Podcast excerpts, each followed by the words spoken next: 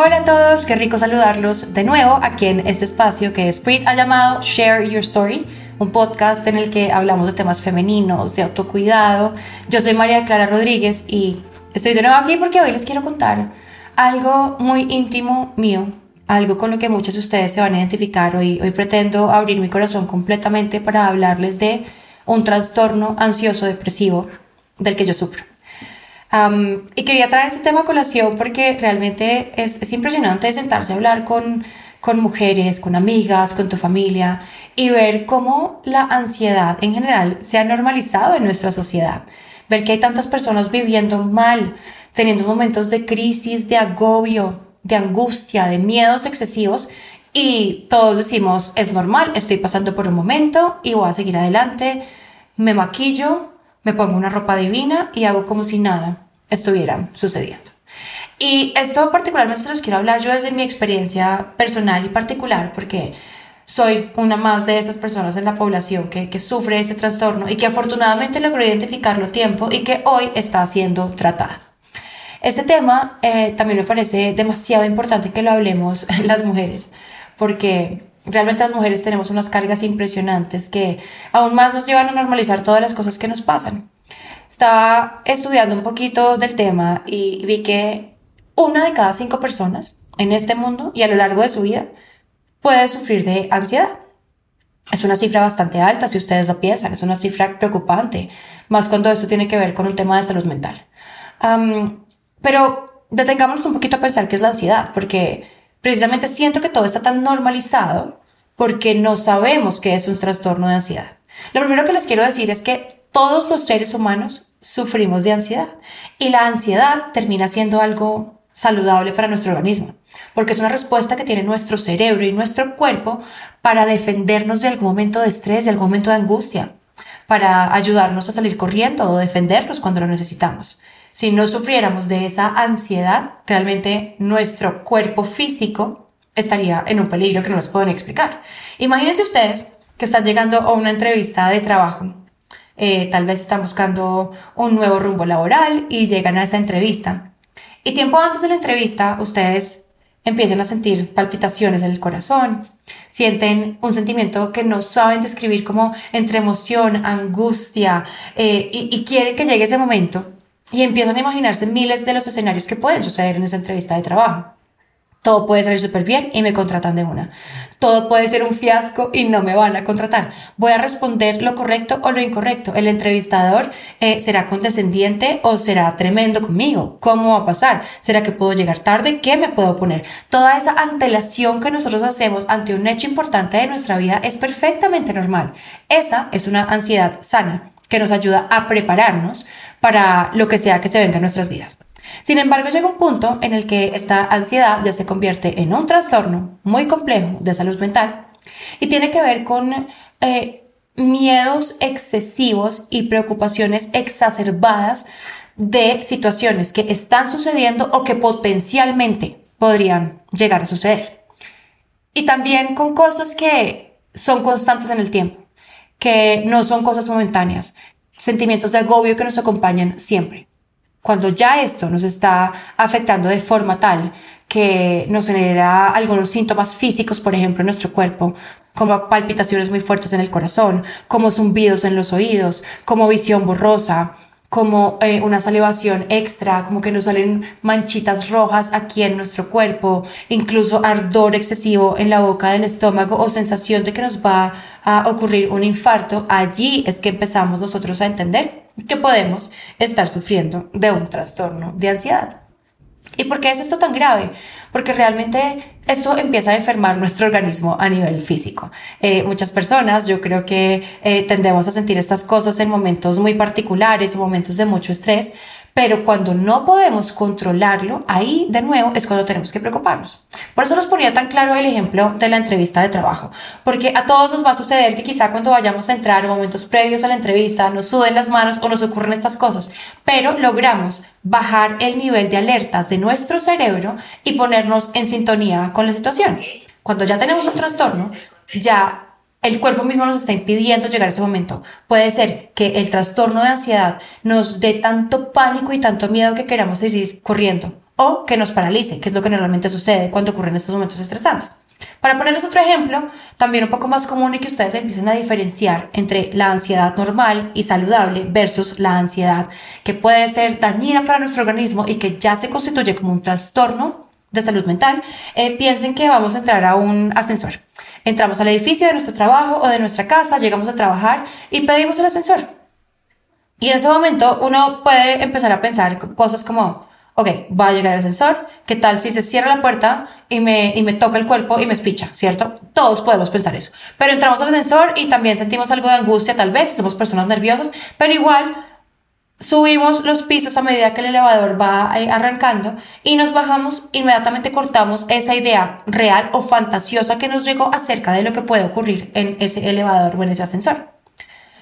Esa sería la ansiedad, la ansiedad saludable versus la ansiedad no saludable es que realmente ya empezamos a tener el síntoma físico y no somos a veces capaces de entrar a ese ascensor o incluso somos capaces de entrar y adentro nos, nos empieza un ataque de pánico de algo que nos estamos imaginando y se está apoderando de nuestra realidad, de ese miedo que nos agobia e incluso nos bajamos del ascensor y seguimos pensando en que algo terrible puede ocurrir y que yo mejor la próxima vez me voy a bajar por la escalera, por ejemplo. Quería hacerles esos dos ejemplos para que realmente diferenciemos en cuando tenemos la ansiedad que todos los seres humanos debemos tener hasta saludable o cuando ya realmente se constituye en ese trastorno que deberíamos nosotros consultar. Antes de ir un poquito a, a los temas más hondos tal vez o complejos de, de la, del trastorno de ansiedad, quiero contarles cómo ocurrió esto en mi vida. Y les voy a abrir mi corazón desde lo más profundo de mi ser porque esto nunca ha sido un tema fácil de tratar para mí. Realmente Siento que cuando lo he hablado lo hago también pensando en cómo puedo ayudar a los demás a que identifiquen esto, pero no crean que realmente me sigue a mí afectando un poco porque me hace sentir vulnerable, me hace sentir eh, muchas veces y erróneamente eh, desagradecida o mal agradecida con la vida que tengo, porque siempre que llegan esos pensamientos a nuestra cabeza, lo primero que nosotros empezamos a pensar es, bueno, pero tengo todo. No debería porque tener una preocupación tan grande. Si tengo una vida estable, tengo el trabajo que quiero, tengo la vida que quiero, tengo los hijos, tengo el esposo. Y seguramente ustedes en sus casas en este momento lo puedan pensar. Tal vez todos tenemos una preocupación constante en nuestra vida de lo que sea, pero, pero en general si vemos la vida decimos, yo con esto puedo. Luego, ¿por qué está sucediendo algo que me está impidiendo a mí tener una salud mental como todos los demás? y nos empezamos a sentir como bichos raros. Nos empezamos a sentir no solo desagradecidos, sino hay algo que está mal en mí. Y tendemos a asociar todos esos temas de salud mental con la locura. Entonces, acudir a un psicólogo o a un psiquiatra es un tabú muy grande para muchas personas porque dicen yo no estoy loco, cuando realmente eh, ir a un psicólogo o a un psiquiatra es lo mismo y exactamente igual que irse a un cardiólogo a que nos haga un control de nuestro corazón, por ejemplo o irse al odontólogo para que nos haga una limpieza dental, porque finalmente nuestra cabeza o nuestro cerebro es un órgano más de todo nuestro funcionamiento. Ahora, lo complejo es que realmente este es nuestro centro de control y esto puede terminar afectando todo lo que de aquí para abajo ocurre.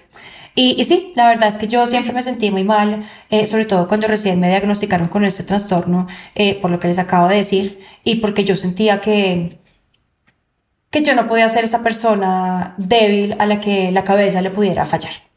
Y para contarles un poquito cómo me sucedió, un buen día estaba yo en mi casa eh, y mi esposo Santiago había sacado a los perritos, yo estaba con mis hijos y empecé a sentir una preocupación impresionante como si yo no existiera en este plano terrenal.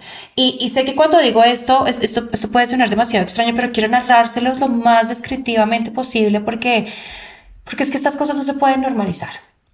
y, y, creo que esta va a ser la forma en la que muchos de ustedes puedan empezar a tal vez a identificar si, si algún día han pasado por esto o si conocen a alguien que ha pasado por esto.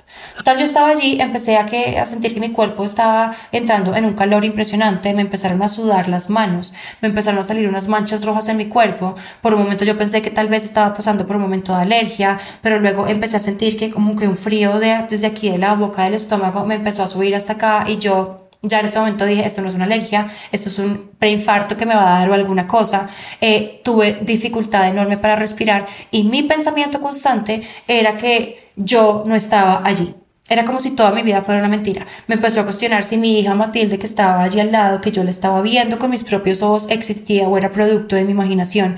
Empecé a imaginarme si mis mellizos, que yo ya los había acostado a dormir, estaban respirando o si ya no estaban o si nunca estuvieron. Entré al cuarto de ellos corriendo a sentir su respiración para cerciorarme que ellos estaban allí.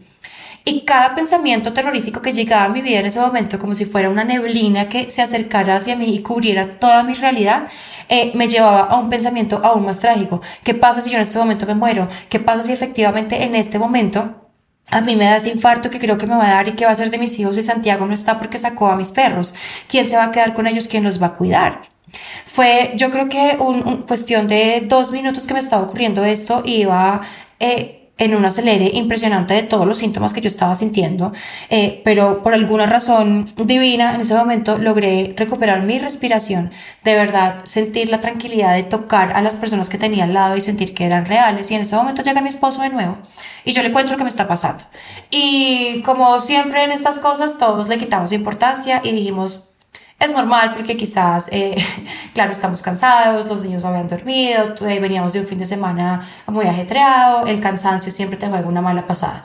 Y lo pasamos muy por encima, hasta que el nuevo ataque de pánico llegó a mi vida, que fue alrededor de unos unos 15 días después. Estaba yo sentada con mi mamá tomándome un café, como lo estoy haciendo en este momento, y empecé a sentir de nuevo ese miedo de que algo me iba a pasar. Y cuando uno empieza a sentir ese miedo, esto de nuevo es como si subieran los niveles de un agua, cuando te cuenta que se está inundando un pozo, pero unos niveles impresionantes, que todo empieza como a poquito a poco. Empieza el primer síntoma, palpitaciones, zumbidos en los oídos, empiezas a sudar, eh, sientes que te va a dar el infarto, empiezas a ver borroso y todo tu cuerpo colapsó con el miedo de que algo te va a pasar. Y ese día esa crisis de pánico que me dio, que fue la que más me alertó previa a tomar una decisión, fue que yo realmente sentí que en ese momento yo tenía la necesidad de salir corriendo. Y fue cuando entendí que realmente ese es un síntoma de el cuerpo que se está empezando a defender. Y esa sensación de querer salir corriendo, que me acuerdo que le dije a mi mamá en ese momento, yo necesito correr porque siento que algo me va a pasar. Ella me sentó eh, y, logré de nuevo calmarme, eh, pero ya realmente yo dije, esto ya no puede ser producto del cansancio, porque todos tenemos derecho a sentir cansancio, ansiedad y miedos, pero cuando esto se ocupa completamente de tu cuerpo y cuando te envuelve a ti, ya tú dices, esto ya no puede ser normal. Y, y, seguir pensando el resto de días que esto me vuelve a ocurrir y que qué va a pasar con mis hijos y a mi alrededor y con mi trabajo y con mi vida, pues realmente es algo que ya te impide tener una vida normal y natural. Tanto así que mis miedos, por ejemplo, se empezaron también a, em, o empezaron a permear mejor eh, cosas de mi vida como salir a manejar, por ejemplo. Entonces yo me volví la persona que salir a manejar a una calle de la ciudad donde vivo, que es Bogotá, era un drama absoluto porque salía a recoger a mis hijos y tal vez cualquier persona que se parquee eh, o pare en un semáforo y voltee a mirar al lado y se acerque una moto, quizá con un domicilio, eh, pueda pensar, ah, bueno, Aquí podrían robarme o este señor podría estar mirando algo en mi carro o puede haber un accidente o alguien se puede chocar. Son cosas normales, de nuevo, de la ansiedad normal, pero esto ya en mi caso era que en serio empezaba a tener películas. Entonces fíjense la diferencia entre poder uno gestionar una ansiedad o no gestionarla y llevarse al agobio completo. Eh, esto permeó las cosas normales de mi vida naturales que hace cualquier mujer o cualquier persona en cualquier día de su vida, como salir a manejar en la ciudad donde vivo, en Bogotá, y que se acercara una moto a mi lado, eh, que también se detenía en el semáforo, por ejemplo, y en vez de pensar que ese señor está ahí llevando un domicilio, mi pensamiento giraba en torno a que ese señor me puede robar, me puede matar, puede sacar un revólver en este momento, dispararme, abrirme la puerta, y si yo muero en este momento, ¿qué va a pasar con mis hijos? Estoy en plena calle eh, y, quién los va a cuidar si nadie sabe cómo se llama y si ellos ni siquiera saben cómo hablar. ¿Vieron la gran diferencia de gestionar un miedo o una angustia o estar pendiente y alerta, que es lo más sano y natural posible, versus realmente paralizarse por esto y yo llegar a mi casa a decirle a mi esposo, yo no quiero volver a salir sola. Yo no quiero manejar un carro sola porque tengo pánico, porque tengo miedo de que muchas cosas a toda hora pueden pasar. Cosas como que mis hijos se pueden accidentar, como que se pueden enfermar. Y esto, de nuevo, si ustedes se ponen a pensarlo en términos hasta, hasta chistosos, Es algo que nos pasa, por ejemplo, a las mamás cuando tenemos nuestros hijos. Todas nos reímos y decimos, claro, es que realmente cuando uno tiene hijos uno se vuelve mucho más sensible y se vuelve mucho más pendiente de ciertas cosas que ocurren, pero, pero realmente es que es diferente pensar en potenciales casos a que esas eh, fantasías mentales se conviertan en tu mente y en tu cuerpo como una realidad. Ahí está la diferencia. Y sobre todo también para que diferenciemos entre entre lo que resulta siendo normal y cuando consultar, eh, es que es una sensación constante. Esto no es que tuve un momento, un mal día y que estaba como, estaba como de mala onda y empecé a imaginar cosas y no estaba bien. Eh, no, esto es que todos los días tú estás pensando en esto y te impide tener tu vida normal y natural. después de este episodio, cuando ya llegó la cúspide de, de mi ataque de ansiedad y el peor ataque de pánico que tuve, y esto es la parte más dura que ah, que me da por contar a mí, que muchas veces no comparto de nuevo porque no, no es algo fácil. Fue un día que me fui a trabajar um, y me senté al mediodía, me acuerdo que me senté a almorzar y yo me desasocié completamente de mí. Me desasocié de lo que estaba sintiendo, me desasocié de dónde estaba, del lugar en el que, en el que me encontraba y lo que sucedió es que de repente me pasaron muchas horas sin yo saber qué hice, es decir, ya habían sido las 6 de la tarde, habían pasado 6 horas eh, y yo no supe qué había hecho. Era como si yo no estuviera metida dentro de mi cuerpo pensando toda esta cantidad de tragedias que pudieran ocurrir.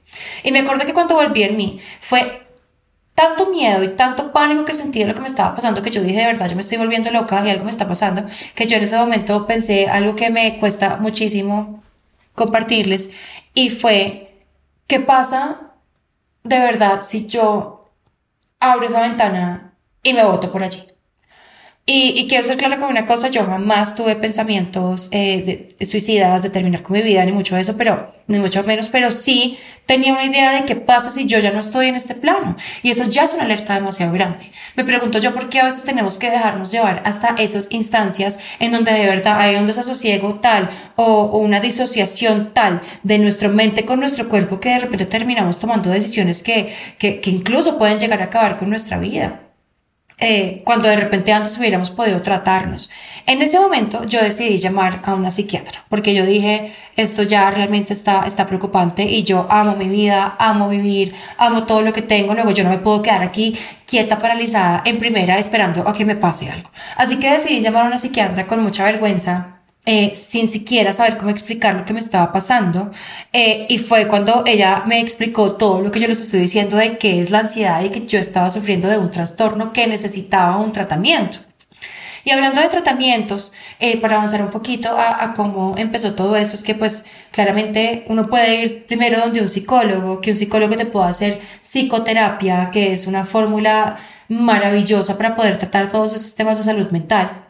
Eh, pero también puedes ir un psiquiatra a que, a que te lo trate. Un psiquiatra, a diferencia de un psicólogo, puede medicarte en caso de que lo necesites cuando el desbalance biológico de tu cerebro es tal que realmente necesitas ayuda para restablecer todas esas redes neuronales. ¿Qué es lo que pasa con la ansiedad, por ejemplo, a nivel cerebral? Que hoy lo aprendí y me hace mucho más sencillo entender que esto como el dolor de rodilla o como un problema del corazón o como un problema mental, también tiene que ser tratado y es perfectamente normal. Y así como el que toma medicamentos para regular su tiroides, pues las personas también tienen todo, el derecho y el sentido y el deber de tomar un medicamento si es que su cerebro necesita nivelarse. Las hormonas, las neuronas al interior de nuestro cerebro mandan una señal y se van conectando y todo funciona como a nivel eléctrico allá adentro de una forma perfecta eh, cuando uno tiene un trastorno de eso, si un desbalance biológico eh, de diferentes formas o cualquier trastorno como los más comunes que ocurren, que yo se los puedo decir, que son la ansiedad, que son la depresión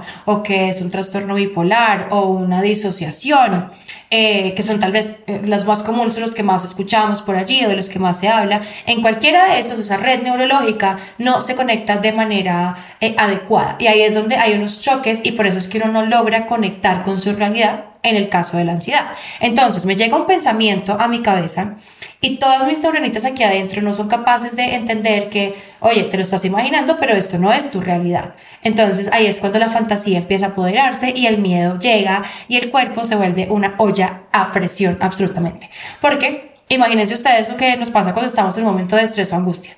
Si ustedes creen que no están sufriendo de un trastorno de eso, simplemente no, no, no se identifican con nada de lo que estoy pensando, igual piensen en un momento normal de su vida en donde eh, se encuentran en peligro. El cuerpo se tensa, ustedes empiezan a sudar, eh, todo el organismo se prepara ya sea o para huir o para paralizarse. Ahora imagínense esto llevado a la potencia en el que el cuerpo estalla completamente como esa gran olla a presión. Entonces, ah, sí, hay momentos en que la medicación también hay que, hay que quitarle tanto tabú, porque me pasó a mí. La primera vez que me reúno yo con la psiquiatra y le cuento de mis múltiples ataques de pánico y de los pensamientos intrusivos que estaba teniendo yo en ese momento de qué pasa si yo salto por acá.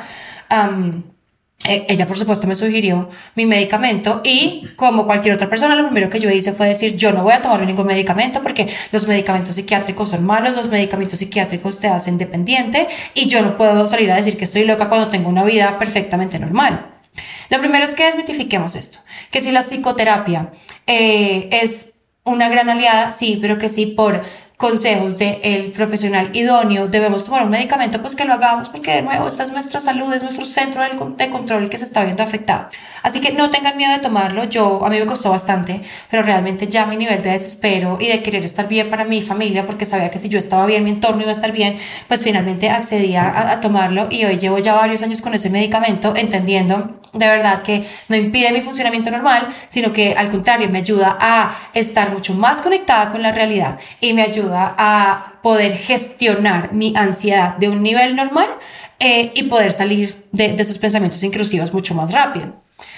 Luego de esto, eh, creo que también es, es importante eh, contarles que, que esto es un proceso, que es un proceso que empieza desde la autoaceptación, de entender que esto no nos pasa ni porque somos débiles, ni porque, no sé, actuamos mal, ni porque no lo merecemos. Esto es como cualquier otra enfermedad y es bien importante aprender a tratar.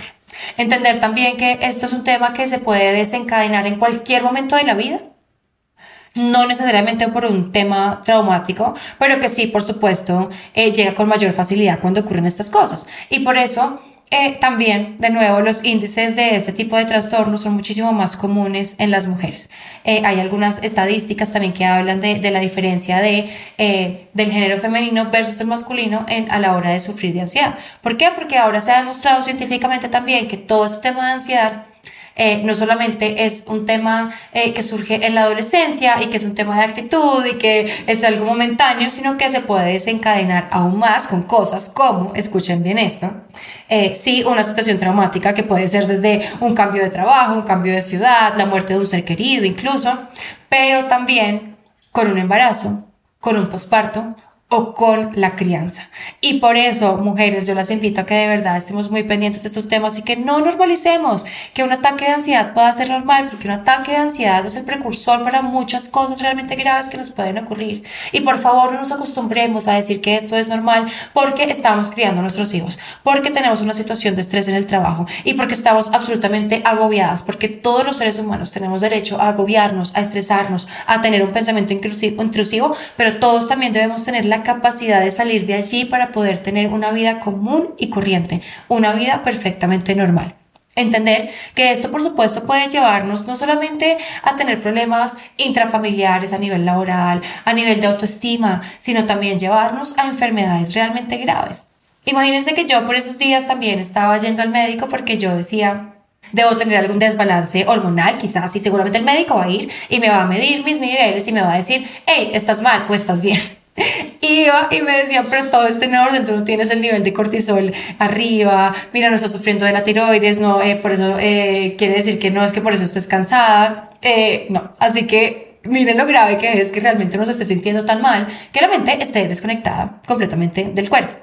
Fíjense siempre en cuáles son los disparadores eh, que ustedes los llevan a, a, esa ansiedad, ya sea la ansiedad normal o el trastorno, porque ahí a que uno pase de tener una ansiedad normal al trastorno, pues no hay nada, no sabemos en qué momento nuestro cerebro simplemente no se va a conectar como debe ser. Así que por eso desde un inicio hay que tratarlo muy bien. A mí, por ejemplo, uno de mis mayores disparadores para esos momentos graves son la deprivación del sueño. Entonces ahorita ustedes dirían, pues claro, a todos la deprivación del sueño nos genera ese estrés y cansancio, pero realmente cuando el cuerpo no tiene tiempo de descansar y de recuperarse, créanme que al día siguiente tiene uno un, algún episodio que lo lleva a sentirse de esta manera, muchísimo más vulnerable.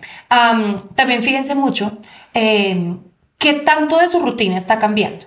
Porque es normal que, por ejemplo, si un día tenemos un día laboral muy agobiado o tenemos a nuestros hijos enfermos, pues ese día quizá no podemos tener nuestra rutina normal de sentarnos a un desayuno decente, a un almuerzo tranquilo y a una cena deliciosa con el esposo. Pero cuando estamos ya cercanas a ese colapso que nos lleva a ese nivel de ansiedad, pues realmente es que en general nuestra rutina se está viendo afectada. Entonces no es normal que ustedes digan, es que estoy dejando de dormir, o es que ahora vivo muy cansada en el día, o es que ahora miren que ya no me dan ganas de comer, o por el contrario me dan muchísimas ganas, más ganas de comer, y estoy desaforada y estoy teniendo atracones de comida. Nada de eso es normal. Nada de eso tiene por qué estar relacionado con, con nuestra vida externa, porque al final cuando dejamos que las cosas externas sean las que nos agobian y nos afecten, pues realmente es que no estamos teniendo el balance ni el equilibrio en nuestra vida que debemos tener. Por favor, dedíquense tiempo a ustedes mismas. Siempre busquen esa actividad que las saque de la rutina, eh, que las haga realmente dedicarse a ustedes y por favor jamás tengan miedo de pedir ayuda. Está completamente subvalorada la idea de que tener una terapia sea, eh, sea de locos o que sea eh, debilidad. Vayan, levanten la mano, qué rico aprender a vivir bien y pues me encanta haber podido compartir con ustedes esto tan íntimo. Eh, hoy en día sigo medicada, hoy en día sigo con mis terapias y dedicándome tiempo a mí para realmente no volver a caer en una crisis de este y una crisis de pánico. y espero que ustedes también sepan identificar esos síntomas y pidan ayuda a tiempo y muchas gracias a todas por escucharme. Les mando muchos besos y gracias por este espacio. Chao, chao.